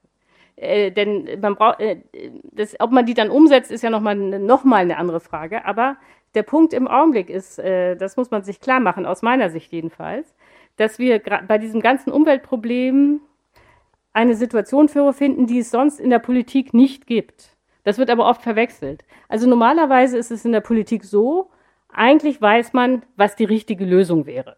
Also äh, beliebiges Beispiel, Krankenversicherung. Eigentlich weiß jeder, dass das völliger Schwachsinn ist, dass wir die gesetzliche Krankenkasse haben und die private Krankenkasse und dass es eigentlich richtig wäre und auch am effizientesten, man hätte eine Bürgerversicherung, in die alle einzahlen. Würde auch keiner leiden, sondern es wäre für alle billiger. So da hat man eine Lösung, wo man auch äh, gut begründen kann, warum die richtig ist. Und dann hat man aber das Problem, dass sich das politisch nicht durchsetzen lässt, weil die FDP das nicht will, weil die CDU das nicht will, weil die Ärzte das nicht wollen und so weiter und so weiter. So, dann gibt es also politische Widerstände gegen eine richtige Lösung. In dieser ganzen äh, Klimafrage äh, haben wir ja sozusagen ein völlig anderes Problem. Es gibt die Lösung gar nicht. Sondern, äh, also bisher hat noch keiner die Lösung, die ich vorhin beschrieben habe, wie kommt man eigentlich vom dynamisch wachsenden Kapitalismus in diese Kreislaufwirtschaft, ohne dass man eine Krise produziert, ohne dass man Millionen von Leuten dann irgendwie ohne Einkommen äh, hinterlässt. Diese, diese Modellierung, diese Brücke, die gibt es nicht. So, und deswegen kann man auch gar nicht über politische Mehrheiten streiten, weil die Lösung fehlt. Sondern stattdessen wird in der Klimadebatte immer äh, der Fehler gemacht. Es äh, gibt zwei Fehl Fehler aus meiner Sicht, die katastrophal sind. Der eine Fehler ist, die Vision wird für den Weg gehalten. Das geht in eins. Man, man, Ziel und Weg ist das gleiche. Also dazu gehört zum Beispiel aus meiner Sicht Nico Pech oder auch Tim Jackson. Das ist aus meiner Sicht einfach ein fundamentaler Denkfehler, aber Nico Pech versteht das nicht. Also der, äh, nee, also wenn ich ihm das sage, dann, äh, dann sagt er trotzdem immer, wieso die Vision ist der Weg. Äh, also das, wir, wir, wir können uns nicht einigen. Ich will auch nicht behaupten, dass ich recht habe. Ich sage jetzt nur, wo ich das Problem sehe. Vision und Weg ist immer irgendwie eins. Deswegen muss man dann die, über die Brücke nicht nachdenken, weil man da irgendwie vom Kapitalismus schwebt man da irgendwie hin. Nicht? So und äh, das Zweite ist eben diese Verwechslung zwischen äh, politischem Dissens und gibt es überhaupt eine Lösung? Nicht? Die Leute merken, sind dann schon politisch, verhaken die sich so und dann wird gestritten und dann finden die Grünen das und die CDU das und dann ist immer ähm, also viel los politisch und dann fällt vor lauter politischem Eifer gar nicht auf, dass die Lösung fehlt. So, und das sind die beiden, äh, also wieder, also sozusagen fundamentalen Denkfehler aus meiner Sicht, die in dieser Umweltdebatte die ganze Zeit gemacht werden. Ja, also wie gesagt, ich habe jetzt auch keine Lösung, aber ich finde, dass dieses britische Modell einfach mal interessant wäre, das näher anzugucken. Ich will nicht behaupten, dass das dann die Lösung ist.